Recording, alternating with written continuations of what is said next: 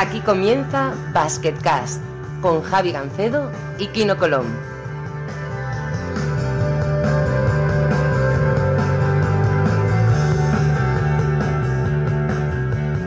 Hola a todos y bienvenidos a un nuevo episodio de Basketcast. Soy Javi Gancedo. Como siempre, conmigo está un campeón del mundo, Kino Colón. ¿Qué pasa? ¿Qué tal? ¿Cómo estamos? ¿Todo bien? Voy a tener que parar ya de ser campeón del mundo, porque te tienen que estar haciendo la pelota sin parar, ¿eh? Nada, nada, sigue, sigue, que dure. Por lo menos hasta que vuelva a haber un campeonato del mundo de aquí tres o cuatro años, que ya si alguien no me gana, pues bueno, pero de momento soy yo campeón del mundo. eh, tenemos el primer invitado de esta segunda temporada, creo que esta vez hemos acertado, ¿eh? Hombre, no podía ser menos. Hemos empezado, estamos yendo muy para arriba, el campeón del mundo, tú estás también como un cohete, pues teníamos que traer a alguien de la altura. Ya me explicarás, pues estoy como un cohete, pero como no sea porque miro la, la cantidad de noches de jornadas que me quedan y digo, Dios, Dios. Pero bueno, ya veremos. Eh, vamos, vamos al lío. Anthony Daimiel, muy buenas. ¿Qué tal? ¿Qué tal? ¿Cómo estáis? Bueno, lo primero, muchas gracias por aceptar nuestra invitación a Basketcast. Ya sabes que esto se hace por, por, por el baloncesto y es un placer que estés aquí. No, no, para mí también, que me hagáis un hueco y normalmente es mejor esperar a que acabe para decir que, que, que un cohete y que un gran invitado, ¿eh? Que... Por experiencia, ¿no lo dices? Hombre, uno se pregunta que puede salir mal, pero sí, más o menos vamos a, haremos, re, re, recapitularemos al final por si, por si acaso. Sí, sí, sí. Bueno, vamos un poquito con la actualidad porque hoy has hecho público que vas a seguir tu, vas a hacer tu trigésima ya temporada en Movistar y tu vigésimo quinta narrando NBA. Supongo que estarás muy orgulloso y muy contento e ilusionado, ¿no?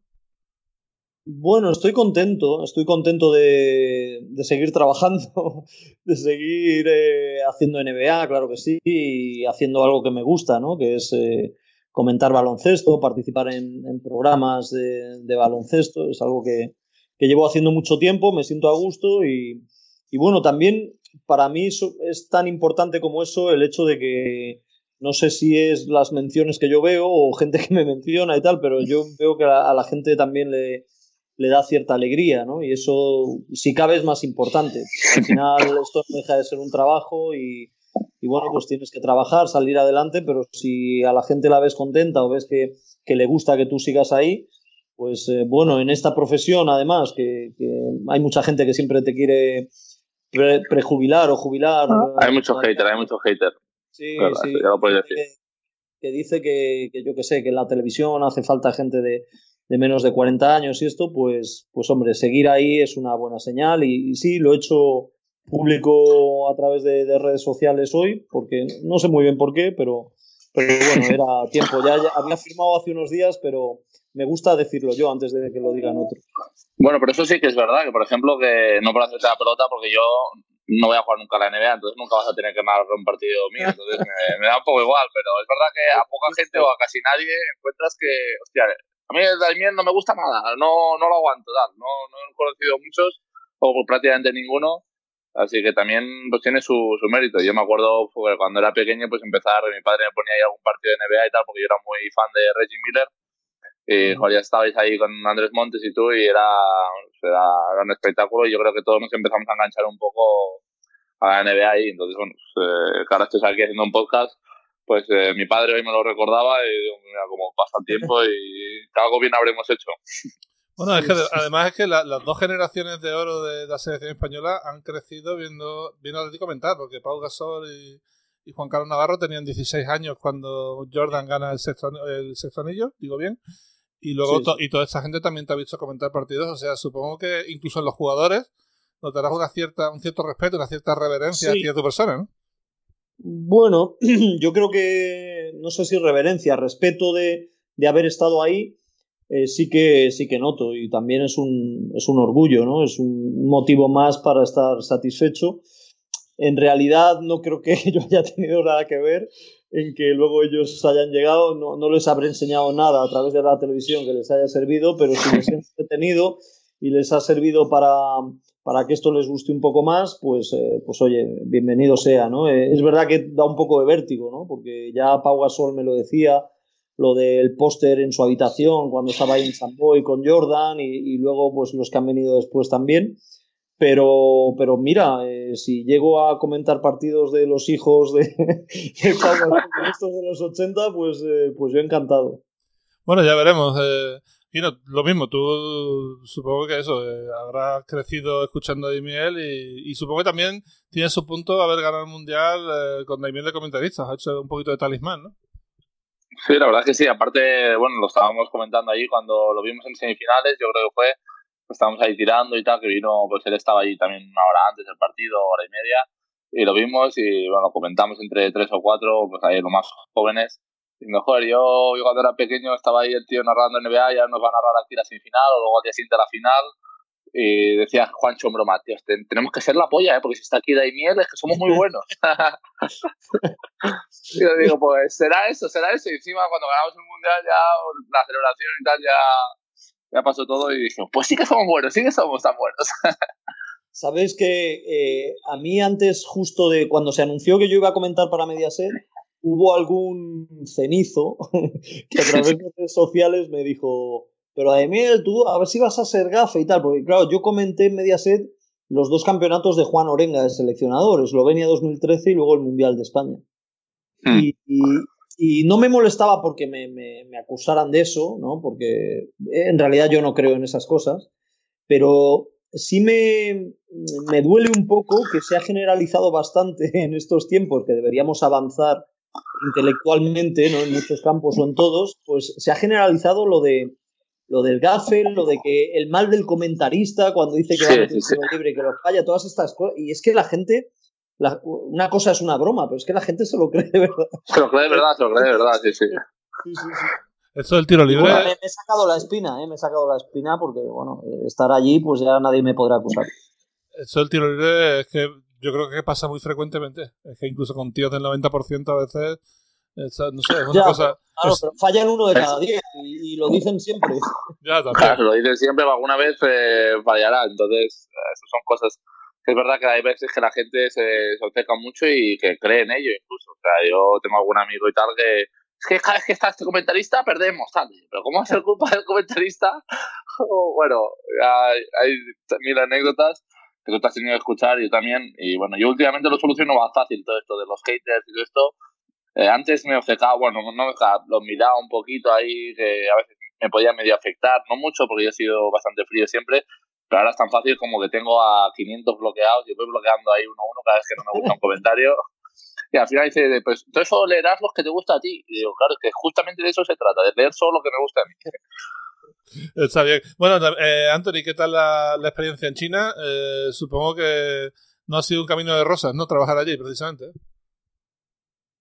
Es verdad que, bueno, hay unas dificultades, eh, digamos que ya no son comunes en la mayor parte de, los lugares del mundo y lo que pasa es que nos hacemos muy intolerantes a esto. Olvidamos que hace 20 años no teníamos nada de esto, ¿no? Yo siempre trato de racionalizar un poco todo, ponerlo en perspectiva, ¿no? Eh, y trato de recordar que yo empecé a comentar NBA sin internet. Entonces, bueno, pues eh, es verdad que es incómodo, sobre todo cuando tienes que trabajar por el tema de, las conexiones, de no poder entrar a ciertas páginas y todo esto. Pero, pero bueno, luego en realidad pues hay cosas que estaban bien y, y más o menos las instalaciones del pabellón estaban bien, el hotel estaba bien. Y bueno, pues por ese lado no, no me voy a quejar. Lo más importante claro, es que él, vino a Pekín, ¿eh, Javi? Él vino a Pekín, no, claro, no, no tuvo que ir a los otros sitios.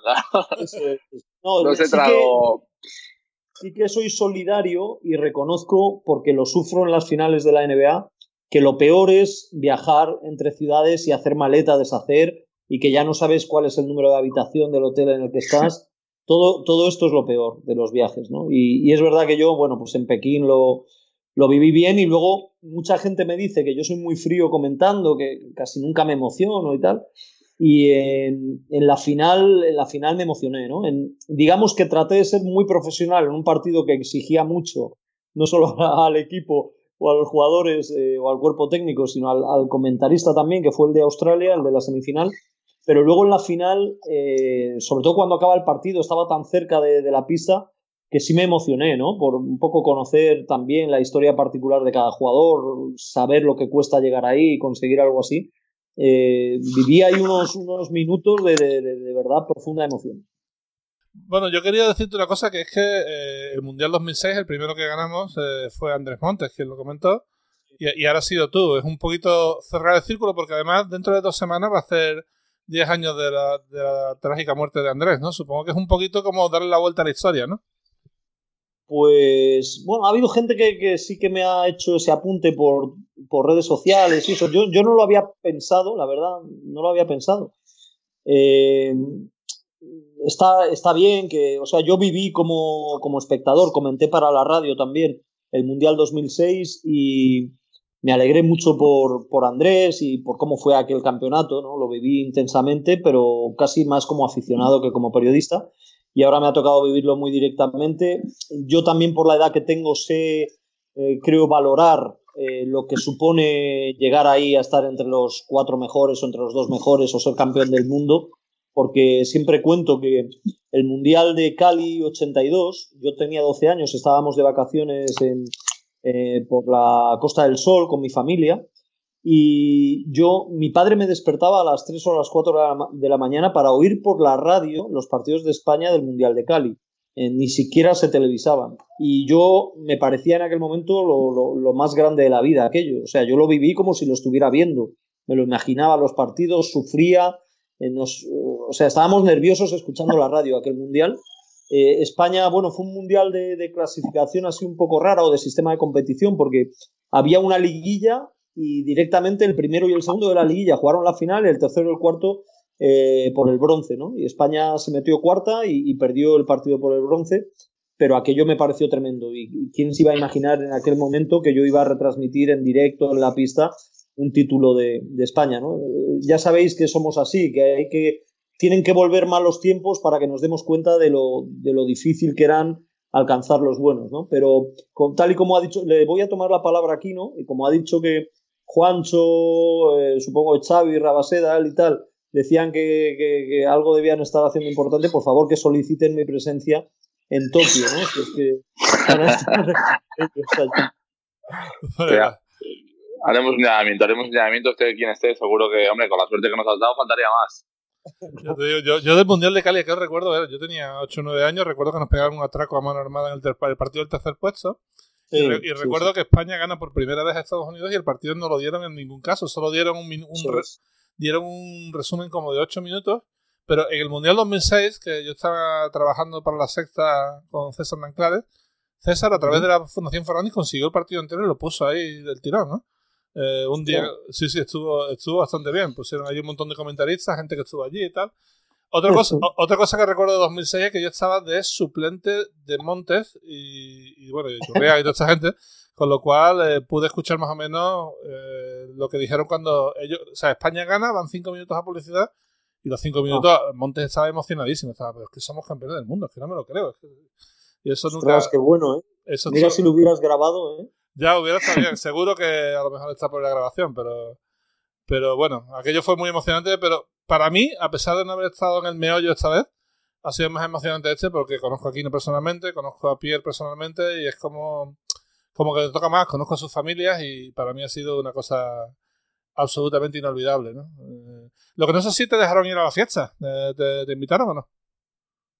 Sí, sí, sí, sí, estábamos invitados. La verdad es que eh, no sé cómo ha sido en otros casos, ¿no? Eh, pero la federación se portó muy bien. Es verdad que no había un gran volumen de, enviados especiales, pero sí, nos invitaron a, la cena barra fiesta y, luego nos metieron en el avión de vuelta también, en el charter de, de Iberia que voló directo. Así que yo encantado. Lo que pasa es que tuve que hacer varias cosas de trabajo, llegué un poco tarde a la fiesta y luego eh, es verdad que tenía hambre, quería comer algo, no había demasiada variedad, y, pero no por culpa de la federación, todo hay que decirlo. Eh, y lo que no quería, eh, y a lo mejor hubo gente que, pensó, mira, este, que, mal educado, pero yo para eso mantengo la pulcritud, por así decir, por muchos años que lleven esto. O sea, yo entiendo que la celebración es una cosa muy de los jugadores o de los jugadores con sus familias. Y aunque estábamos en la misma sala, yo no quería interrumpir ni meterme en ningún corrillo, o sea, no parecer el, típico periodista que trata de aprovechar el momento para hacer eh, relaciones y tal, ¿no? Entonces yo, bueno, pues hubo sí algún jugador que se me acercó y, y hablamos ahí, pero, pero no quise, no quise involucrarme ni interrumpir ahí momentos que son inolvidables para los jugadores y para las familias. Disfrutar como, como espectador, porque al final aquí no es verdad. Los protagonistas eres vosotros y la fiesta era vuestra, ¿no?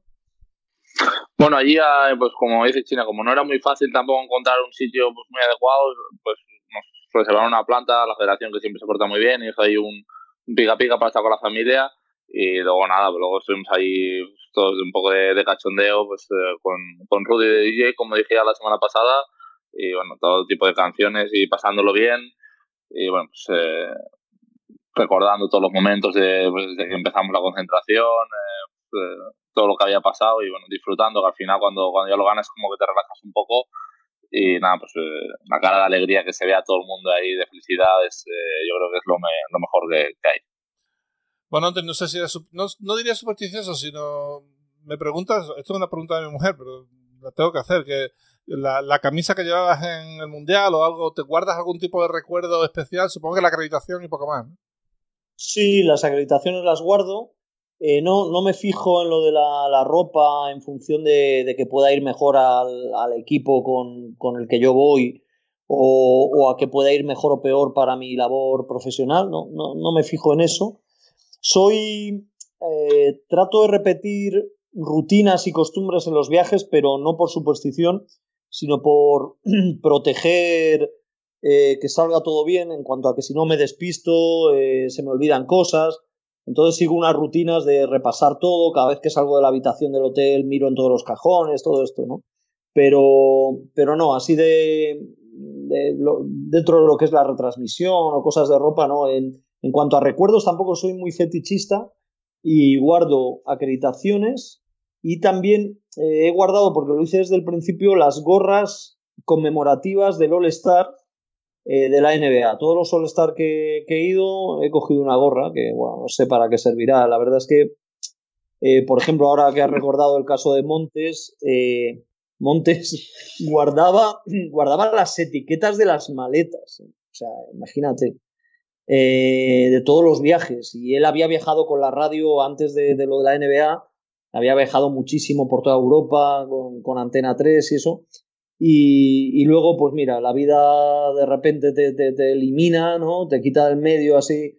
Y, eso, pues al final acaba siendo hasta un problema para la familia, ¿no? ¿Qué hacemos ahora con las etiquetas, ¿no? Me imagino a sus hijos con las etiquetas de las maletas de mi padre, ¿qué, qué hacemos con esto, ¿no? Porque él también dejó mucha documentación, en plan revistas, libros de baloncesto, y sus hijos lo donaron al Museo de la Federación pero y bueno y la música que tenía muchísima eh, sí que se la quedaron eh, sus hijos pero claro esto de las etiquetas de las maletas imagínate bueno desde, el mínimo nivel que es el típico americano que le importa todo poco a máximo nivel que puede ser yo creo que lo que he conocido de Spanulis ¿cómo andas tú de guardar recuerdos y cosas?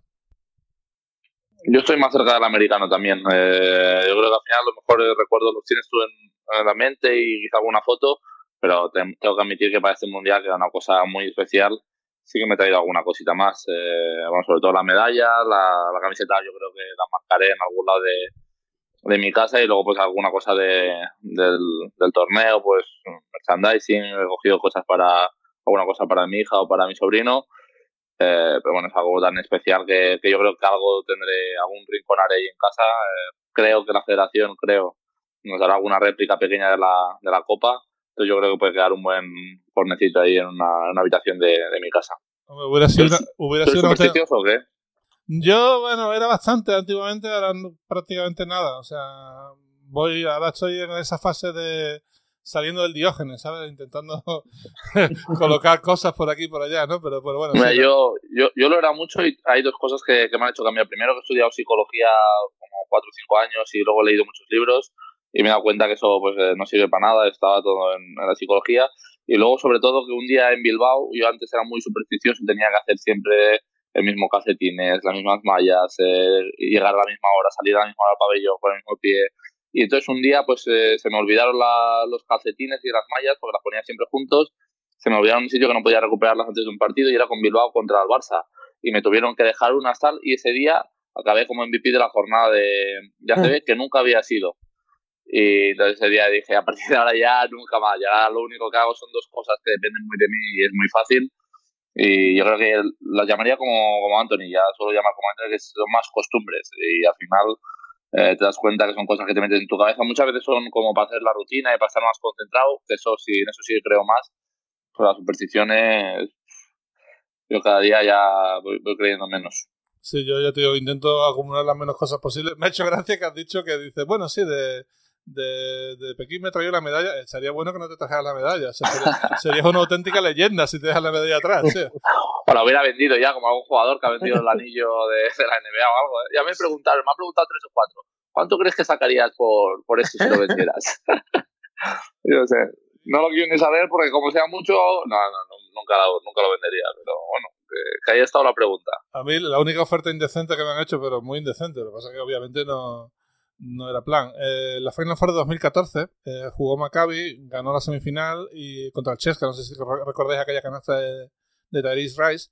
Y llega el día de la final y entre el hotel y el pabellón había una especie de puente eh, allí para ir al medio Mediolanum Forum. Todo aquel puente era estaba todo lleno de israelíes buscando entradas como locos, ¿sabes? Como, como el que busca droga, ¿sabes? Una cosa terrorífica. Bueno, y me ve a mí con la acreditación y dice, ¿acreditación? ¿Y aquí pone triple A? ¿Esto qué quiere decir? Esto quiere decir que puedo ir donde me dé la gana. dice, y me ofrecieron 4.000 pavos por la, por la acreditación. Y digo, tú estás loco. Tú sabes que si yo me quito esto no, no, puedo, no puedo trabajar. No, ya, pero yo te di 4.000 euros, ¿eh?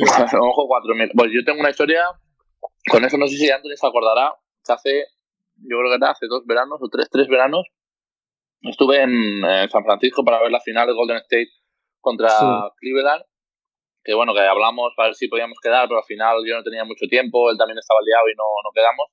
Pues total, que yo había comprado las, entradas para el quinto partido y no me las devolvían si no llegaban al quinto, iban 3-0, ganaron el 3-1 Cleveland, entonces el día del partido yo estaba en San Francisco y solo había ido para, para ver el partido. Y la propia del hotel, la propia recepcionista, me dijo que cada entrada que tenía me la compraba por 16 mil dólares. Porque era, era, un partido que era definitorio y tal, que era que podían ganar y tal. Y bueno, pues que había gente buscándolas, eran muy buenas entradas, a mí me habían costado bastante menos, pero no me acuerdo exactamente, te diría unos 1.400 o algo así. Y me hicieron la oferta y miré a mi mujer como diciendo que yo, voy a ir, ¿tú qué quieres hacer? Y dijo, no, no, venga, una vez que estoy aquí, pero dijo, se lo pensó, se lo pensó, como diciendo, con esto puedo comprar muchas cosas. Pero, ¿eh? Pero la recepcionista quería luego revenderlas ella o es que tiene un sueldo espectacular? Uf, no, yo creo que ella las quería revender, yo creo que se quería sacar algo más o que había tenido una oferta, algún cliente del hotel y que le había dicho, si encuentras una buena por 16.000 te la compro. Quiero pensar, no sé, fui directo al partido, ni pensé nada. Bueno, cambiando un poco de tema, eh, quería hablar de los inicios de, Anthony en Canal Plus, porque llevas ahí desde, que empezó desde que empezó la emisión, ¿no? Eh, ¿cómo, ¿cómo, surgió la oportunidad de ir para allá y, cómo acabaste haciendo NBA? Pues mira, eh, primero yo entro porque yo eh, decido, aunque las condiciones no eran muy favorables, decido venirme a Madrid desde Valladolid para matricularme en la Complutense en periodismo y, y bueno, pues en, en la universidad y a través de unas amistades que yo tenía en Madrid, de repente empieza a surgir el rumor o el comentario de que como Canal Plus acaba de comprar los derechos de la Liga de Fútbol, estamos hablando de finales de agosto del 90, principios de septiembre, eh, pues que necesitan un montón de gente, que eran cuatro en Canal Plus, que todavía no había empezado a emitir oficialmente o legalmente, estaba emitiendo en pruebas, y que necesitaban gente y que se podía ir allí y tal, a ofrecerse. Entonces, eh, nada, me presenté en Torre Picasso y así con, todo el morro y, y nada, eh, se, portaron muy bien. Eh, Joaquín Maroto, periodista que, del diario As, era redactor jefe en ese momento, me atendió, luego pasé a hablar con Alfredo Relaño, que era el director de deportes, y bueno, me ofrecieron una especie de trabajo de dos días por semana de becario o algo así. Y así fue como empecé. Estuve toda esa primera temporada trabajando para el día después, sobre todo, y para el programa que había de resúmenes de fútbol del domingo en el tercer tiempo se llamaba. Y luego ya me hicieron otra, otro contrato de beca el verano del 91, que me quedé sin vacaciones y mi primer contrato ya fue en octubre del 91 como ayudante de redacción. Estuve dos años de ayudante de redacción hasta el 93 y luego ya redactor.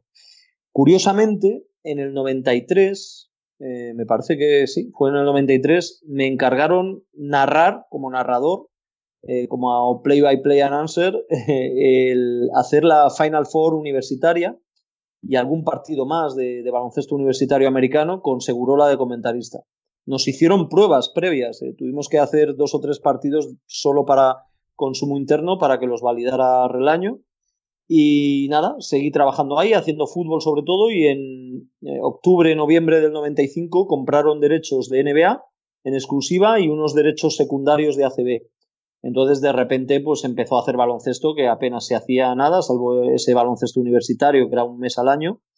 Y ficharon en ese momento a Andrés Montes, asisto Miguel Serrano y a mí, que sabían que, bueno, pues que a mí me gustaba, que había hecho cosas, de baloncesto me, me, pasaron a ser, bueno, a, me metieron de comentarista, creo que hacía tres partidos por semana de en Sportmanía, dos con Andrés y uno con Sisto Miguel Serrano, y era un poco jugador de banquillo, salía cuando seguro la fallaba, que seguro la fallaba mucho por temas de trabajo o, por ejemplo, por, tenía un, eh, pavor a volar en avión en aquel momento, algo que creo que solucionó con el tiempo, con lo cual el, el primer All-Star de Canal Plus, San Antonio 96, pues fui yo con Andrés ya y a las primeras finales de Chicago-Seattle en el 96.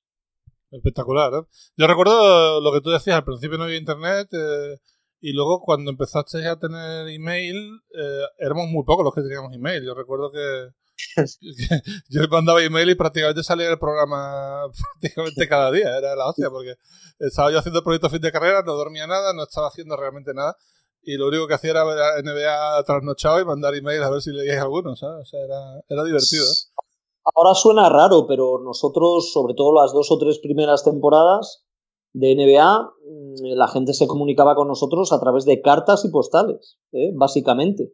Eh, llegaban un montón de cartas allí a, Canal Plus de gente muy aficionada, que lo seguía mucho, bueno, todo tipo de historias. Además, la gente por carta, yo creo que se abre mucho más y te cuenta cosas que a lo mejor, pues hoy en día por WhatsApp o por email no te cuentan, ¿no? Y, luego es verdad que ya empezamos a usar el Internet y tal, y el email un poco después, pero eh, yo recuerdo que cuando empieza a haber Internet en la redacción de Canal Plus, que entonces Canal Plus era pues tele de pago como súper moderna, sonaba la NASA, y cuando abren internet allí eh, nos lo dieron a muy pocos. Yo como hacía NBA tuve el privilegio de tener cuenta de internet. Había muchos compañeros que hacían fútbol y eso y no les daban, no les daban eh, cuenta de internet, no podían entrar a internet en el trabajo. Y a mí me pasaba también que eh, cuando yo entré a internet, que fue la primera vez en el 95 allí en, en la Escuela de Ingenieros en Sevilla, eh, podía acceder la noche a, las estadísticas de la noche anterior y para mí eso era como ciencia ficción. Yo me acuerdo que para ver las estadísticas tenías que comprarte una revista, ver no sé qué tal. Y aquello decía, o sea, el partido se ha jugado a las 4 de la mañana y yo estoy aquí sentado a las 8 y puedo ver las estadísticas. Esto era, esto era increíble, no sé. Eh, y ahora si no salen al segundo ya te estás quejando, ¿eh? Si no han actualizado eh, a los 10 segundos ya estás diciendo, es que esto no funciona, es que esto es un desastre. Anda, anda, que no ha cambiado el cuento. Kiro, ¿tú cuando entras en internet? que tienes conciencia tengo, tengo, tengo, que admitir que llevo dos o tres minutos que me estoy sintiendo muy joven, ¿eh? Eso... Sí, de, de, internet, de las cartas y todo eso, yo no... Yo me acuerdo cuando era, cuando era muy pequeño, pusimos el internet a casa, pues que mi madre hablaba mucho por teléfono con su madre y pues tenía que decir que colgara ella para poner internet yo, para porque iba a conectar a la misma línea y tal. Pero esto te estoy hablando ya de hace muchos años. Yo ya recuerdo poder conectarme normal y ya pronto vino a los móviles y tal. O sea que me he sentido joven, me habéis, me habéis hecho sentir bien, estoy bien hasta, estoy muy arriba. Yo te digo, no me imagino, me imagino a tu padre que también le gusta mucho el tema estadístico. La primera vez que viera eso fliparía también. Decía, joder, esto es espectacular. ¿eh? Y ahora ya ves, al alcance de la mano, ahora estadísticas en directo, no sé qué, play by play. Ahora creo que hay hasta para un programa, se está haciendo para los juniors, cadetes, infantiles de toda España, para que los padres puedan verlo a distancia y tal. Es un poco ya en plan locura, porque ahora los niños eh, suben a de esto solo quieren hacer estadísticas, no saben ni si han ganado o han perdido, pero saben los puntos que han hecho. Que tampoco es eso, pero pero bueno, que es así, que ahora está muy, muy, todo muy a la, mano de todo el mundo. Eso os iba a decir, ¿no se nos está yendo un poco de las manos el tema? Yo creo que un poquito sí, porque al final eh, los, niños crecen mucho con, con, esto de las valoraciones y tal, y sobre todo aquí en España, ¿eh? porque cuando he ido a jugar fuera, no saben ni lo que es ni la valoración. O sea, yo, los extranjeros que vienen aquí a jugar a España, muchas veces le dice uno, he hecho menos cuatro valoraciones. Y dice, ¿esto qué es? yo creo que es aquí en España que le, hemos dado bastante importancia, eh, pero sobre todo la gente que no, no, juega tanto. Yo creo que los jugadores le, damos menos. Es verdad que hay algún juego que, que, te incita a veces a hablar más de ello, pero yo un profesional lo veo menos. Pero sí es verdad que, he tenido algún niño. ¿Y tú cuánto has hecho hoy de valoración? no saben si he ganado o perdido y me están preguntando por la valoración. Entonces es un poco curioso. Sí. El, Supermanager ha hecho, ha hecho mucho, mucho daño en por cierto, tenemos la Liga Supermanager que, bueno, a ver cómo va este año. No, no podemos actualizarla mucho porque hay una jornada intersemanal. El Burgo juega mañana o no sé qué. Y todavía no podemos saber exactamente cómo va, pero. Pero he empezado mal, he empezado mal. Yo he Muy mal he empezado. Yo he empezado también fatal, macho. Una cosa terrible. Pero, sí, verdad... ¿tú, te, ¿tú te llevas a ti mismo o no? Yo, hombre, la primera jornada sabía que no iba a jugar, entonces ya no, no me llevé. Y la segunda, pues ya por los cinco minutos que jugué, yo confío mucho en mí, pero cinco minutos no puedo hacer tanto. Yo soy más de llevar a jugadores eh, que juegan 30 minutos ahora y que, puedan valorar más. Pero, por ejemplo, el año de Bilbao me llevé todo el año. Todo el año. Alguno de colaborada que iba con confianza también. Lo tengo que admitir. Totalmente. Antonio, ¿tú le das al Supermanager o no? Sí, sí, yo estoy en todo. Estoy en, en muchas. Eh, bueno, de Supermanager tengo dos equipos, eh, pero estoy también en en la fantasy de marca de fútbol, en el B-Wenger de fútbol, estoy en, bueno, ahora cuando empiece NBA estaré en ESPN y en Yahoo también, en las fantasies, y al final no me da la vida, ¿sabes? Me gusta mucho, lo que pasa que eh, voy, a abrir, voy a abrir un melón aquí con el asunto este, porque me molesta, me molesta bastante eh, el especulador. Es decir, normalmente los que ganan son, eh, son jugadores de fantasy que, eh, sobre todo en las primeras jornadas, utilizan las primeras jornadas para ganar dinero, no, no tanto para puntuar. Entonces esto me molesta sobre, sobremanera, porque yo este, estos juegos los entiendo como un poco la competición entre varios aficionados a la hora de anticiparse o adivinar quién va a jugar bien esta temporada en relación a lo que cuestan. Pero, pero esto que, esta gente que ficha jugadores y los vende a la semana siguiente, continuamente, eh, esto me, me, ¿sabes? yo creo que ahí sale muy perjudicado. En el Supermanager es más así, que tienes que mirar lo del broker y tal. Por eso me gusta quizá más la, la jugones, ahí si fichas a uno que tú confías que en el futuro va a jugar bien o lo que sea, pues ahí ese te puede, te puede funcionar y nadie te lo puede quitar. Entonces, yo la Supermanager la tengo un poco dejada, porque eso, porque un tío que no sepa nada de básquet, que, que estudie un poquito, te gana seguro. Sí, va todo por números igual. El, el Big Wenger, que también estoy yo metido, va sobre eso. Basta que en el mercado salgan tres tíos que van de pasta para arriba para que todo el mundo esté ahí intentando ficharlos. Ya la gente no piensa de, de tal jugador va a jugar este año de media punta y va a meter algún gol y tal. No, eso no. La pasta. Pero es un mundo, es un mundo. La verdad es que es muy divertido. Yo con mi hermano jugamos, también tenemos todo, Big Wender, eh, NBA, NBA, Fantasy, eh, jugones, Supermanager y tenemos un grupo que la verdad es que pasamos muy buenos ratos y bueno, pues, eh, muy divertido, muy divertido. Los chats, los chats de WhatsApp de, de, estas ligas son un poco pesados, ¿no? sobre todo tenemos uno que yo juego un partido, lo que sea, sobre todo cuando estaba afuera, que no podía seguir la CB tan, ver todos los partidos en casa y tal, que había jugado un partido CB y quizás salía yo de mi partido y tenía 500 mensajes, 400 mensajes, y digo, eso yo, no, era superior a mí, era superior a mí. Pero bueno, los días que estás aburrido de viaje te vienen, te vienen perfecto. Otra cosa, eh, volviendo al tema NBA y dejando un poquito el tema de la fantasy, que, que ya te digo que es un submundo en sí y eso da para, para traer a tres o cuatro que sean especialistas y hacer ahí un, un programa y que acaben todos hablando y pisándose unos a otros. Eh, quería preguntarte por Pau Gasol. Eh, no sé si no sé si tiene relación personal con él ya después de tantos años eh, y sobre todo cómo fue verle ganar eh, aquellos dos títulos con los Lakers. Bueno, sí, a ver, relación así personal habitual no tengo, no tengo con él. Yo he tratado eh, siempre cuando mi relación personal con un jugador parecía que iba más, he tratado de frenarla un poco porque pensé que, que me podía perjudicar, ¿no? En el caso de Pau fíjate todos los partidos que yo le habré comentado, ¿no? Entonces me daba un poco de, de reparo eh, en algún momento si tenía que ser justo contando cosas no tan buenas, no hacerlo por el hecho de ser amigo suyo, ¿no? Entonces, eh, yo mismo he frenado muchas relaciones un poquito. He tenido, ha habido jugadores con los que he tenido más trato y eso, pero Y, bueno, eh, en realidad, claro, viví, viví la eclosión de, de Pau Gasol como jugador aquí en el Barcelona aquella temporada, porque además estuve en la Copa del Rey aquella en Málaga. Luego, eh, y bueno, le hice una entrevista también allí en Málaga. Luego eh, me lo encontré en un parking en Madrid, justo antes de irse a, al draft, y viví pues su primer All-Star allí en, en, Filadelfia, si no recuerdo mal, ¿no? 2002, eh, en su temporada de rookie. He hecho muchos partidos y poder tener la oportunidad de retransmitir en directo aquella final del 2009, hace ya 10 años, pero lo que supuso el, primer título de Pau, pues fue tremendo, ¿no? Eh, yo era consciente en todo momento de lo que eso suponía para él, para cualquier aficionado al baloncesto en España. Además, yo hay una curiosidad personal y es que eh, hubo un momento que no dejé la NBA del todo, pero me aparté bastante por temas, bueno, míos personales y temas internos de la empresa. Eh, hacía reportajes de Informe Robinson, pero sí retransmitía All-Star y finales. Entonces, a la final del 2008, yo no fui eh, a aquella entre Boston y, Lakers que pierde Pau Gasol, ¿no? En, sus primeros meses en Los Ángeles. No la cubrí allí en directo, hice un plató desde aquí.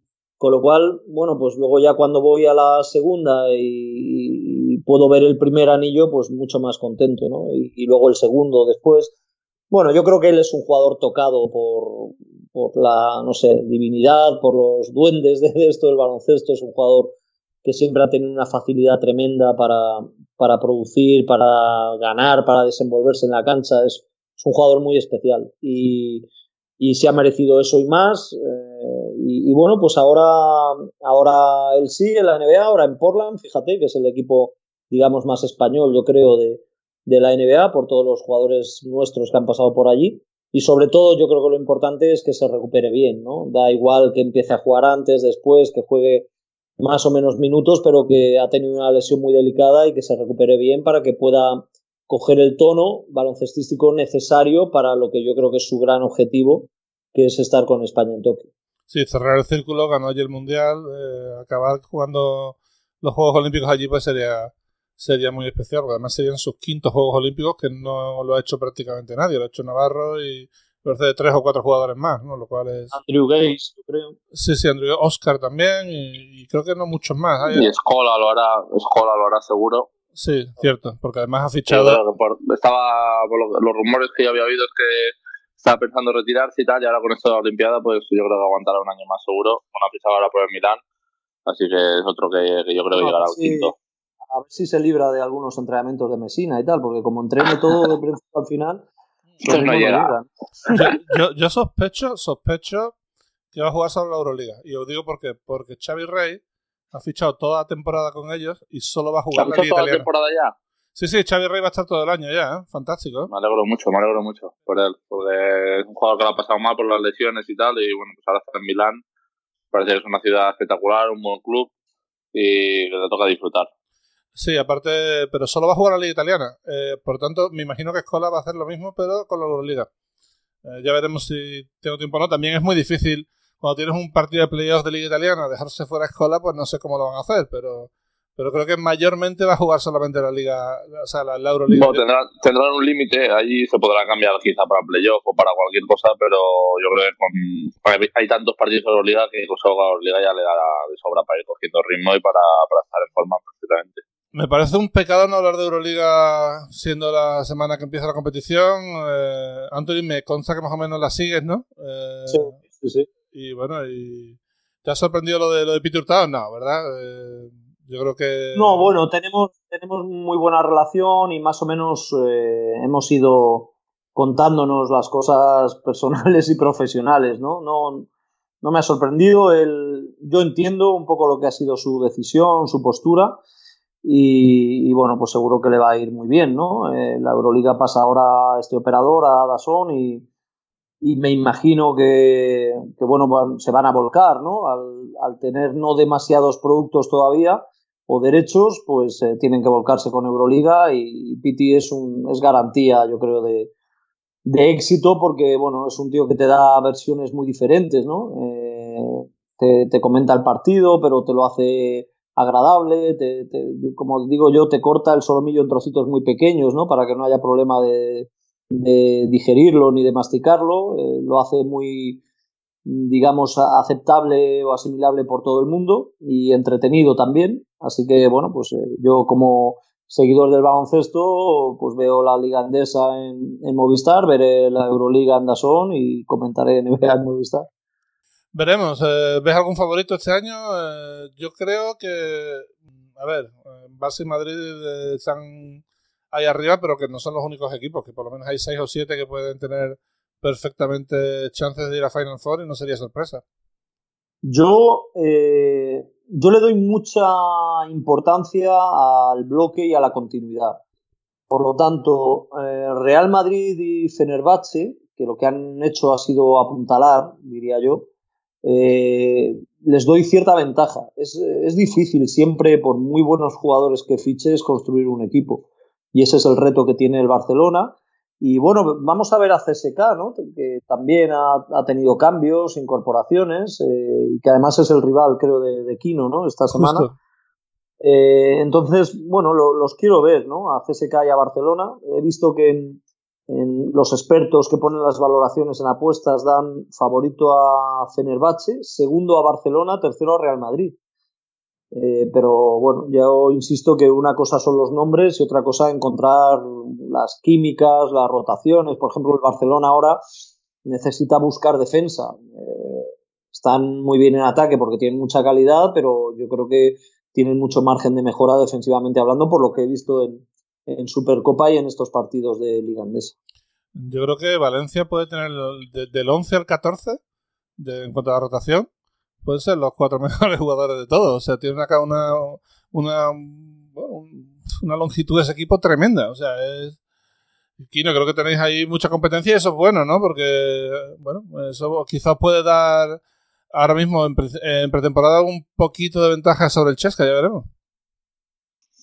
A ver, esperemos que sí. Yo creo que, que esa puede ser si conseguimos pues eh, juntarnos los 14, los 14 ir por el mismo camino, entender que, un día uno tiene que descansar, el día siguiente otro, aunque estés jugando bien o, o tal, y saber llevarlo bien. Yo creo que esa es nuestra fortaleza, que yo creo que somos un equipo muy largo, quizá no ahí tenemos jugadores eh, pues, de superestrellas como pueden tener otros equipos de estos que has mencionado, pero yo creo que, tenemos más longitud que, todos los otros equipos y bueno, ojalá pues con este con este plan pues podamos llegar muy, muy lejos. Ahora pues, tenemos una dura prueba con el CSK el primer día pero bueno, como dice Daimiel, yo creo que ellos, eh, siendo un muy buen equipo, porque han fichado muy buenos jugadores, pero al no mantener el bloque, si hay algún momento de pillarlos es al principio de, temporada. Y por lo que habéis dicho, a mí me sorprende que, las predicciones o que las apuestas, el Madrid esté tan abajo, porque un equipo que, siempre pues, lleva tantos años ganando, mantiene el bloque y aún incluso lo, puede mejorar, aunque para mí la baja de, Gustavo Ayón es una baja considerable que, bueno que notarán porque es para mí uno de los mejores pibes de los últimos 5 o 6 años en Europa. Pero bueno, han añadido más talento todavía y yo los veo de los favoritos para, ganar. A mí es un equipo que, hablando de continuidad, eh, nadie menciona y es el Efes, que tiene el mismo equipo del año pasado, incluido Larkin, que la partió en la Final Four como, como nadie lo había hecho. Creo que tiene 29 puntos que metió en la final, son el récord desde la, de toda la historia de Final Four, de, de una final en, en cuanto a anotación. Eh, sigue Michich, sigue Muerman, siguen todos, sigue Dunston, sigue Plyce. Y encima han fichado a Alex Peters y han fichado a Chris Singleton. O sea, que ahora tienen una, profundidad de banquillo ahí dentro eh, tremenda. O sea, y, en cambio nadie los mete como, ni siquiera como en Final Four cuando quedaron segundos el año pasado. Yo, eh, es verdad que es una gran plantilla y que, bueno, jugaron a gran nivel el año pasado, pero ahí del que no me fío mucho es del entrenador y me sorprendió que, que, él haya propiciado esa estabilidad en, en el Anadolu Efes, en, en la 18-19. Veremos si es capaz de mantenerla. ¿no? El hecho de apostar también por la continuidad le facilita las cosas al entrenador, porque ya más o menos todo el mundo pues sabe a lo que atenerse, sabe cómo se desenvuelve ese entrenador en cuestiones de rotación, etcétera, y eso les puede ayudar. Lo importante en ese equipo va a ser la estabilidad. Totalmente, pues sí. Eh, Ataman ha tenido momentos bastante turbulentos, pero a la vez el tío es campeón de liga turca con tres equipos distintos, ha ido a Final Four, eh, eh, bueno, dos veces, una no, tres, incluso fue una vez con Siena. Ha ganado Recopa, ha ganado Eurocup, ha ganado un montón de cosas el tío. Lo que pasa es que sí que es verdad que cuando pierde los papeles es peligroso. Y eso no. Y debe decir también que el año pasado jugaban espectacular, ¿eh? Ellos lo que tenían eran eh, pues, tiradores muy claros eh, y luego tres o cuatro creadores de, juego, incluso en el 3, cuando ponían a Simon allí, pues que, les daban pues, eh, muchas ventajas a la hora de, crear. Hay pocos, hay pocos equipos que tengan en el 1, en el 2 y en el 3 pues, creadores de, juego y buenos tiradores en todas las posiciones. Y un pivot como Dunston que les daba pues, mucha estabilidad y equilibrio. Y bueno, sí, yo creo que el año pasado también fue mucho de sorpresa y que les, les fue todo muy, muy bien y hay que ver este año que yo creo que hay plantillas muy buenas, pues eh, en algún momento delicado como, como lo llevan. Sí, aquello del ya caerán no, no se aplica ya este año. Todo el mundo va a ir a por ellos porque son el, el segundo equipo del año pasado y nadie va a jugar al Trantán contra ellos, ni los buenos, ni los malos, ni los regulares, eso está claro, ¿no? Principalmente porque además la Euroliga ya no se permite, eh, si juegas al Trantán pierdes. O sea, es que ahora mismo tal y como está la competición es imposible. Eh, antes de pasar al turno de preguntas, eh, tenía una cosa, una es una tontería muy grande, pero tengo que preguntarte, ¿quién ha decidido, por qué habéis decidido en Colgados del Aro que por fin Pablo Lasso de la cara? Pues ha sido él, ha sido él. Mm, es verdad que era un hándicap muy grande a nivel de realización y de estética del programa, ¿no? Porque se puede llegar a hacer pesado visualmente que un tío que habla bastante, pues nunca se le vea pero yo creo que él ha querido dar el paso. Yo, mm, yo le, le traté de convencer en la pasada temporada de que saliera con caretas, con caretas diferentes, la mayor parte de, Pablo Lasso, pero que pudiera ponerse caretas diferentes y que eso le, iba, le podía hacer gracia a la gente, ¿no? Eh, un poco en plan la casa de papel y eso. Pero. Aparte, ahora está de moda, ahora estaba de moda, era el momento. Sí, sí, por eso. Pero bueno, él, ha querido salir y, bueno, que, cargue con las consecuencias. tengo, que decir que el programa más escuchado del año pasado fue un especial que hicimos con los lazos, analizando su personaje, pero de forma seria. El hecho de que haya un tío que sin dar la cara eh, tuviera 115.000 seguidores en Twitter eh, solamente hablando de baloncesto español, eso es un caso de marketing como no se ha visto en, en Twitter. Yo creo que en España, en deportes que no son fútbol, es imposible, ¿no? Y oye, quedó una cosa bastante chula al final, porque el tío se lo tomó en serio, vio que por, por fin había alguien que no, estaba ahí cachondeándose de él. Oye, nos quedó un, un tema interesante. Pero bueno, él, él como, como tal, cuando quiere es un buen analista. Lo que pasa es que le gusta el troleo y le gusta darle caña al Barça y eso, pero, pero cuando quiere es un buen analista. ¿eh? Claro, después de toda la careta y todo de la, la gracia que tiene que hacer, si no supiera de baloncesto, yo creo que no, no le seguiría a la gente o no, no tendría tanta gracia, porque al final el punto este de humor es cuando sabes de cuándo hacer la broma, de qué hacerla, y yo creo que él allí pues entiende muy bien el baloncesto y por eso puede hacer tantas bromas y la gente pues se las toma, las, toma así. Si no supiera baloncesto, yo creo que no podría ser este personaje. Estoy completamente de acuerdo y, y la verdad es que no sé, me alegro por él porque la verdad es que le está yendo muy bien y, eso siempre son buenas noticias. Tenemos un anuncio que hacer que es que a partir de ahora eh, en Basketcast las preguntas las va a patrocinar Gigantes del Básquet, eh, la revista decana del básquet español. Y eh, vamos a empezar con una pregunta sobre Gigantes para, para Anthony y para ti, Kino. Bueno, ¿cuál es vuestro primer recuerdo de la revista? Pues el mío, el mío la, la, primera. Yo, yo en aquella época, cuando sale Gigantes, que había algunas revistas anteriores, me las compraba todas y las guardaba y las coleccionaba. Entonces yo recuerdo eh, la primera portada con Greg Wilger, eh, el, pívot canadiense, el padre de, Kyle, el jugador que estaba en Unicaja. Y, bueno, luego pues ha sido una, una, revista que seguí durante muchos años, eh, he, he, visto sus evoluciones, cuando estaban mucho mejor en cuanto a presupuestos, cuando lo han pasado peor, pero yo creo que hay que darle mucho mérito a cómo han ido sobreviviendo, ¿no? a todos los malos momentos de la prensa escrita, a las crisis propias de, también del baloncesto, y sigue siendo, gracias a los que han apostado por ella, pues eh, una referencia y, sigue siendo consumida. Y ahora, por ejemplo, en los últimos tiempos, en cuestiones de diseño gráfico y esto, es, es una revista espectacular. sí, sí. Y yo, mi primer recuerdo, pues era cuando mi padre venía de, del kiosco con la, con la revista, cuando yo era muy pequeño, y nada, pues nos la ojeábamos los dos, siempre mirábamos pues la primera página salía el jugador de la semana o del mes y luego había un póster y me acuerdo que mi habitación pues tenía una, unos armarios empotrados y pues acabó pues debía haber como 15 o 20 pósters en mi habitación todos de gigantes de, que salían ahí, de los jugadores que me gustaban a mí y nada, me los iba colgando ahí en, en la habitación. O sea, es la, la, revista que más he comprado con, con diferencia. Y nada, pues eh, al final, mira, esta conexión también es otra que, que acaba llegando en el, en el futuro. Ya la primera vez que salí, me acuerdo que me llamó mi padre muy contento, mi madre, y nada, pues eh, ahí la tenemos como, como recuerdo en casa. La primera vez que salí Gigante, eh, yo quería que fuera escribiendo, pero no fue así, fue porque gané una semana en el Supermanager portugués. ¿eh? Y además, Supermanager portugués. Sí, sí, el, el, equipo se llama Pestiño con NH, ¿sabes? Como si fuera Portugal. Y, y, a Mateo le hizo gracia y me llamó y me dice, tío, ¿esto qué es? Y digo, nada, pues ya ves. Y nada, me hicieron allí un, me hicieron hacerme una foto y tal, me hizo, me hizo bastante gracia, la verdad. ¿Y a quién conocías tú de la Liga Portuguesa, Javi? Yo qué sé, tío, no conocía a nadie. lo, que, lo, que, estaba era especulando y me salió, salió la flauta, yo qué sé, tío, esto... Esto es así, ¿eh? Bueno, eh, vamos con las preguntas. Entonces, casi todas son obviamente para Anthony. Eh, no por nada aquí, no, sino porque, en fin, él, él es aquí el, el, más famoso no, de los tres dormido, me han dormido, está bien, está bien. Está bien.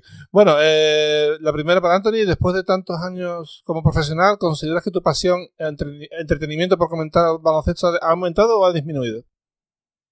Eh, es buena pregunta. Yo eh, le doy poca importancia a la pasión en lo que es mi trabajo eh, le doy mucha importancia a la pasión en otros menesteres, pero en mi trabajo el entretenimiento sí te puede ayudar mucho y yo me sigo me sigue entreteniendo mucho el baloncesto y la NBA en particular, veo muchos partidos cuando no tengo que trabajar, con lo cual eso se mantiene al mismo nivel que al comienzo, pero la pasión eh, es difícil tenerla arriba. Y ya digo que no hago un gran esfuerzo porque la pasión esté muy alta. Eh, creo que es eh, algo eh, totalmente secundario en lo que respecta a mi trabajo. ¿Y respecto al Atleti, por ejemplo, también va por, ese, va por ese camino o no? Bueno, pues mira, yo, el Atlético de Madrid, cuando juega y yo no tengo que hacer nada de, de trabajo con respecto a, a ese partido o a ese momento, pues sí, tengo pasión, aunque bueno, soy bastante frío también, digamos que no soy un, un atlético típico, ¿no? Eh, no suelo coincidir en mis opiniones con la mayor parte de la, de la afición, eso me ha pasado habitualmente, eh, pero si entra ya en cuestiones de trabajo, entonces sí, trato de buscar siempre un, digamos, un, resquicio de, ser aséptico, de ser neutral, de verlo muy frío. No, no, yo pese a tantos esfuerzos por parte de tanta gente, sigo aborreciendo el forofismo introducido en el periodismo. La siguiente pregunta también es para, para Anthony y dicen que es obligada. Bueno, no sé hasta qué punto es obligada, pero bueno. Eh, dice, llevas años trasnochando mucho y eso se paga. Ya para empezar, estoy en desacuerdo. De trasnochar tampoco creo que sea tan malo, ¿eh? Pero bueno, no sé lo que pensaréis, pero trasnochar es lo suyo, ¿eh? Nada, nada, está muy bien, está muy bien eso. bueno, sigo. Dice, ahora tiene un niño pequeño, ¿para cuándo el salto a dar una competición como la Euroliga? Que está en alza. a ver, es que mezcla varios asuntos, sí. Eh, trasnochar está muy bien cuando eres joven. Eh, o sea, lo importante es dormir tus horas. Eh, yo siempre, o siempre me acuerdo que con Montes lo hablábamos mucho, utilizábamos el ejemplo de Dennis Rodman cuando jugaba. O sea, lo importante es dormir las horas que tienes que dormir y descansar. Eh, el momento en el que las duermas es secundario, ¿no? Eh, lo que pasa es que hay que dormir y es verdad que estar 25 años con el horario cambiado, a riesgo permanente de jet lag, pues es complicado a nivel de, de cuestiones de salud, de relaciones sociales, familiares, etcétera. Yo he tratado de llevarlo lo mejor que he podido, creo que no me ha salido tan mal, aunque seguramente si hubiera tenido un trabajo más convencional estaría ahora mucho mejor eh, en cuestiones que tienen que ver con la salud, el físico y todo eso. Y luego lo del niño, pues sí, es un obstáculo más, porque ahora eh, lo llevo yo desde, desde este lunes precisamente, lo llevo yo todas las mañanas a la guardería, con lo cual eso ya me obliga a despertar. Me despierta él normalmente a las 8 o así, y, ya tengo que estar en pie a esa hora. Y lo de la Euroliga, bueno, es que, eh, a ver, yo tengo que seguir trabajando, porque además como mi niño todavía no ha cumplido un año, fíjate si tengo que, trabajar todavía, ¿no? Para asegurarle, por lo menos hasta que él eh, pueda valerse por sí mismo. Y, bueno, pues trabajaré donde pueda o donde me dejen. Sin más, el horario, pues trataré de adaptarme. Perfecto, aquí una para aquí, no espérate que la voy a buscar, estaba haciendo scroll y no la encuentro, aquí está. Yago Rocha te pregunta, ¿cómo afectan las críticas de bar, o sea, de redes sociales, a los jugadores de alto nivel? Irá por barrios, ¿no? Bueno, pues sí, pues depende de los jugadores, no voy a decir a cuál, pero eh, conozco algunos de muy buen nivel que le afectan muchísimo y luego yo creo que la mayoría ya con, con los años cada vez te van afectando menos. Yo cuando tenía 19 o 20 años y subía a la CD, pues si uno me decía, este tío no vale ni para leer, tal, no sé qué, pues me afectaba quizá un poco más. Ahora sigue habiendo gente aún que me dice que no hago ni para leer, porque da igual el partido que hagas y tal, entonces hay que tomárselo un poco con, con humor y yo creo que contra más vas subiendo y más vas madurando, es menos te afecta, porque la mayoría es de gente que, que no sabe baloncesto. Si me lo hiciera alguno que entiende mucho, pues quizás sí que podría llegar a pensármelo tal, pero alguien que, a mí me importe. Pero alguien que, que, no conoces de nada, al final no sabes muy bien las razones. Quizás un día porque te tenían a supermanager y le has hecho un 2, entonces te, el tío te raja ahí como si no hubiera un mañana, que me pasaba mucho porque yo normalmente he sido de valorar mucho, para bien o para mal, eh, mi carrera, sobre todo los últimos 5 o 6 años, he valorado mucho. Entonces, el último año recuerdo que algún partido que hacía malo con Bilbao, pues me, me oían las críticas y todo, todo el mundo me hablaba del supermanager. Entonces, bueno, pues eh, hay que llevarlo bien y hay que entender que es parte del juego y yo creo que, que es divertido también. Un día te contaré que no, deje, involucra un taco muy bestia y no quiero contarlo aquí, pero un día te contaré una del supermanager de, de una época que el primer supermanager lleva líder líder, líder. Y fui a un partido en San Pablo y tenía algún jugador del caja y ya te, ya te contaré, porque se me fue un poco la olla y, y después de contarlo aquí. Pero, a mí en Bilbao, en la, en la, rueda, sí que había alguno que me decía, aquí no, hoy juegas, no, que te tengo la supermanager. y yo, yo algo jugaré, algo jugaré, pero quítame, le decía. Ya. Bueno, eh, hay una cosa que, que me gusta de Anthony, que yo también intento hacerlo, que es eh, intentar razonar con el que te critica en Twitter. A veces lo haces, ¿eh? Sí, sí, bueno, yo siempre, todavía, pese a todo lo que hemos vivido con Twitter, todavía sigo pensando que es una, buena vía, eh, un buen espacio para el diálogo, para contrastar opiniones, para hablar con la gente.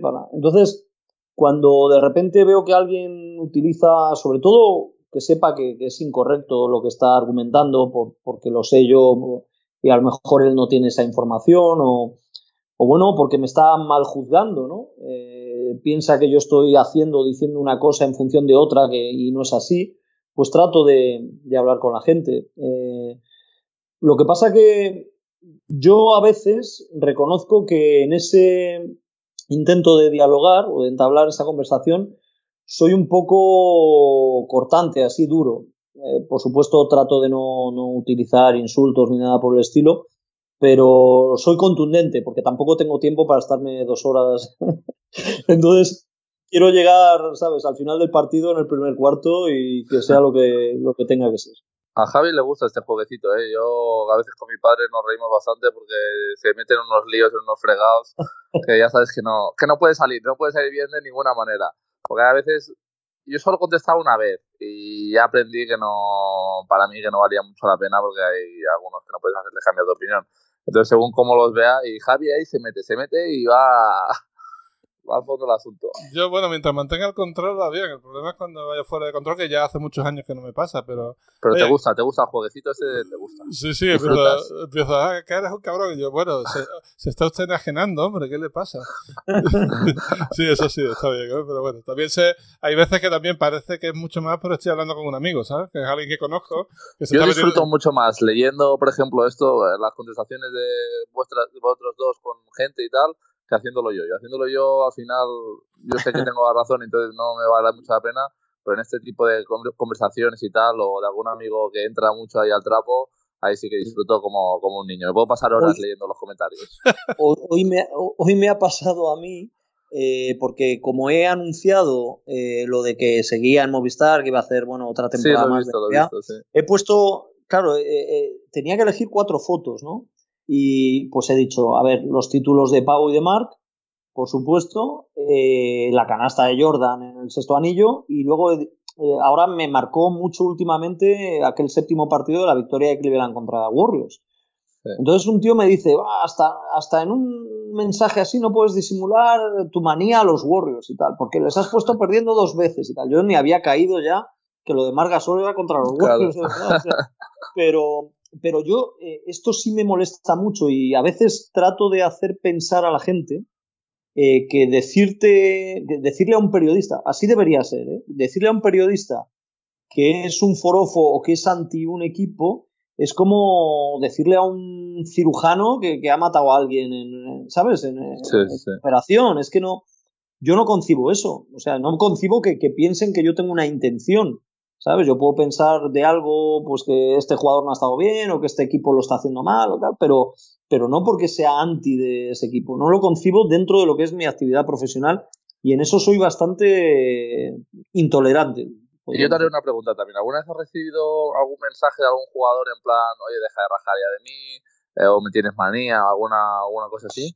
Yo, creo que no, yo creo que no. Eh, no, no recuerdo ahora es que tampoco, claro. Yo en Normalmente los jugadores, los jugadores no nos escuchamos mucho, pero a mí siempre me llega el típico comentario. Oh, este habla muy bien de ti, este, este ha mira, voy a, tal.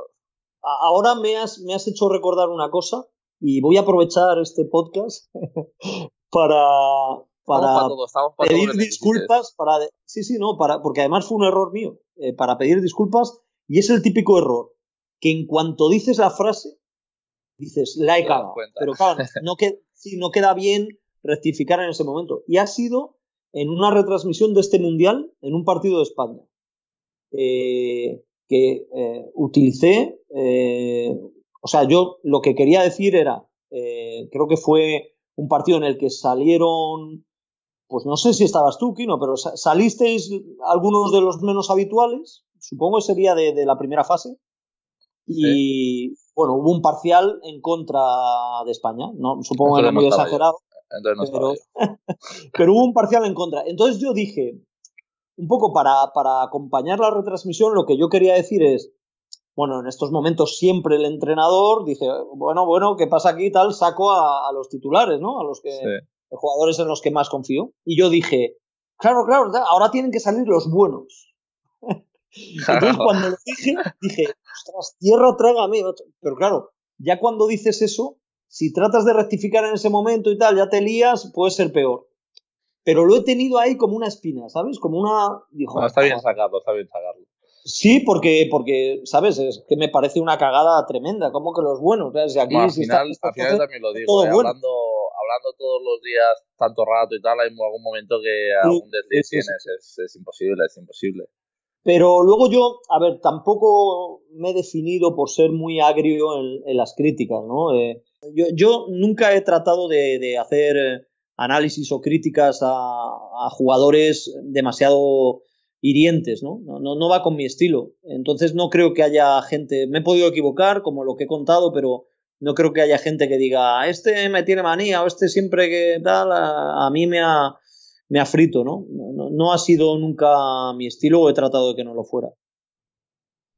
Y la última pregunta es para los tres. Eh, he, obviado alguna. Hay alguna que nos preguntan sobre las camisetas, cómo es posible que Francia tenga todos los jugadores Nike y en España solo se venda la de Pau Gasol, pero esa es una pregunta para Nike, no para nosotros, yo qué sé. Eh, creo, vaya. Y hay alguna que también está más o menos doblada, así que voy a hacer la última, que es de David Raffles, o de David Raffles, que dice, para los tres, eh, según vuestro tipo de trabajo, nos podéis decir qué es lo que más y lo que menos os gusta y así contrastamos. ¿eh? Pueden empezar cuando quieran. Pues en mi, en mi trabajo lo que menos me gusta, eh, mira, lo hemos comentado. Yo creo que, bueno, los viajes en avión, si voy en turista y tengo la mala suerte de que me toca última fila, que no reclina el asiento y en medio de dos personas y tal, eso es lo que peor llevo con diferencia. Lo has pintado mal, ¿eh? Sí, porque me ha pasado varias veces y nos, nos malacostumbraron, yo creo, porque en toda la etapa Montes íbamos en business. Eran otros tiempos, o no sé, quizá no se veía tan mal, o bueno, no sé. El caso es que luego, justo cuando se va a Montes, hay una nueva norma en la empresa y ya es turista. Y sobre todo en las compañías estadounidenses hay como muchos tipos de turista en función de lo que pagues. Y las empresas, pues, que tratan de ahorrar por todos sitios, pues al final nos cogen unas tarifas que en ocasiones ha sido un suplicio. Eso y cambiar mucho de hotel eh, es lo que peor llevo. ¿Y lo que mejor llevas? Lo que mejor llevo. Mm, el que la gente pues, se ponga, gente que no conoces. Mira, hoy, hoy he recibido un mensaje de un tipo al que no conozco ni sabía de, de su existencia y, y, me ha dicho que me ha, me ha, dado las gracias por haberle acompañado tantos años porque dice, no ha querido especificar, pero que ha pasado muy malos momentos en su vida y que siempre los partidos de NBA comentados por mí han sido un consuelo eh, para su vida. Esto es de las mejores cosas que me pueden decir a mí en, en una profesión insignificante como es esta. Eh, Kino, ¿le das tú? ¿Le doy yo? ¿Como prefieres que el último? No, ya le doy yo mismo. A ver, eh, lo peor es que de, depende de dónde he vivido. Cuando estaba en Rusia, los viajes. Eh, cuando estaba en Turquía, quizá el, día a día fuera de mi zona de confort. Eh, el estar alejado de la, de la familia y quizá no tener ningún no tener días libres durante, durante los nueve meses o días de competición, ni fines de semana, ni prácticamente los festivos. Y pues lo mejor que al final estamos haciendo lo que, lo que me gusta. El sueldo también no está mal, tampoco nos vamos a engañar. Eh, y luego pues que hasta, hasta paquetillos como yo pues eh, hemos recibido algún mensaje o algo a alguien que, que inspiras, que, que, le das mucha felicidad o al que eh, pues alguien que te diga estoy esperando todo el fin de semana para verte, viajan para verte, la ilusión por ejemplo en este último campeonato que le ves a los tuyos, a la familia, a, tus amigos cuando, cuando haces algo importante. Yo creo que son sentimientos muy muy buenos y, y bueno, que, que quedan para, para siempre. Y para mí lo, lo, mejor, sin duda, es la gente que conoces y los amigos que haces. Eso es seguro lo mejor. El baloncesto está... Eso también me sumo yo. Más uno yo con eso porque nosotros conocemos a mucha gente y también más uno, más uno. Sí, es que creo que creo que he conocido gente en el baloncesto que van a ser amigos míos para toda la vida y eso me lo llevo me lo llevo conmigo. Lo peor, eh, hombre, hay un viaje en concreto que es la final de Eurocup, que si hay mucha distancia entre los dos equipos, pues es un rollo, ¿eh? porque claro, juegas un martes, luego juegas un viernes, luego juegas un lunes, pues es que llegar, eh, hacer el partido, largarte, llegar a, a práctica. Pero los, los, jugadores también lo hacen eso, ¿eh? Ya, pero llevan charter. llevan charter. Según qué equipo, según qué equipo. ¿eh? Hombre, cuando llegas a la final de Eurocup y estás a un paso de ganar a la Euroliga y eso, ya te digo yo que ahí pone charter todo el mundo. pero vamos, ya te digo yo que tú, si hubieras jugado la final en, en Kazán, vamos, ya te digo yo que vas, vas en el mosquito donde sea, vamos.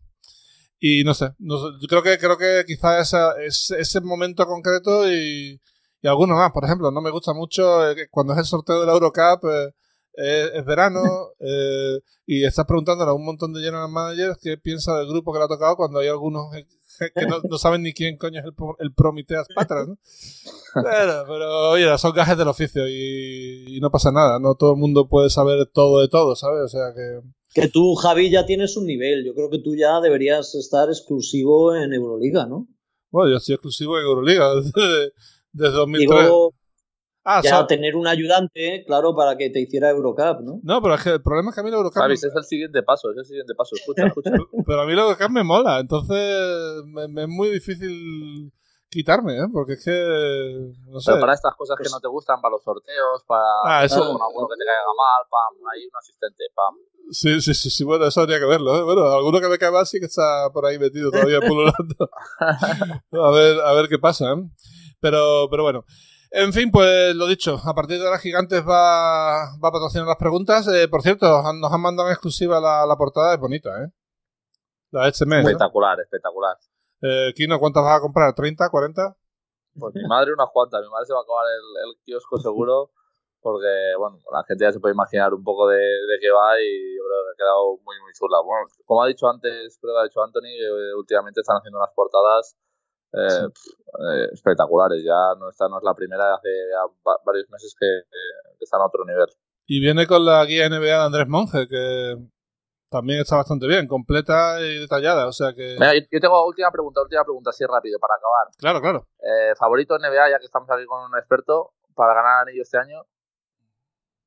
No hace falta ni que me lo, ni que me lo digas, ¿eh? ni que me lo argumentes. Un nombre, un nombre. Bueno, yo creo que en junio yo iré a Los Ángeles. Los Ángeles, sí, te iba a decir, Los Ángeles.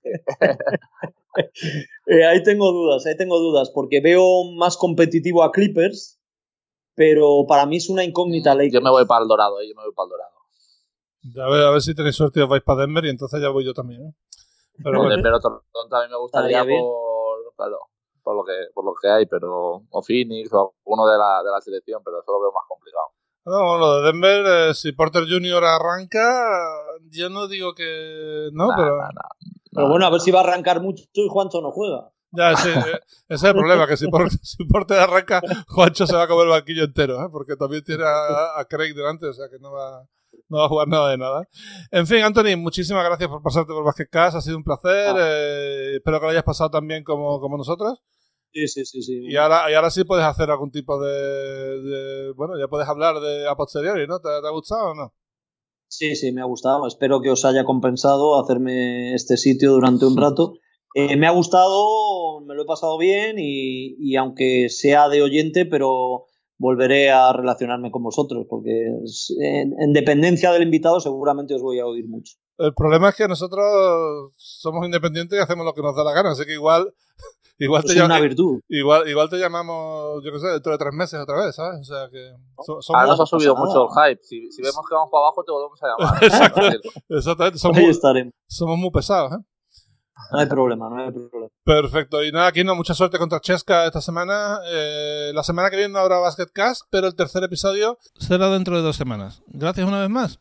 Muchas gracias, que vaya bien. Muchas gracias, un abrazo. Gracias, y gracias a todos por estar ahí. Nos vemos dentro de dos semanas aquí en Más en Hasta aquí Basket Cash con Javi Gancedo y Kino Colombo.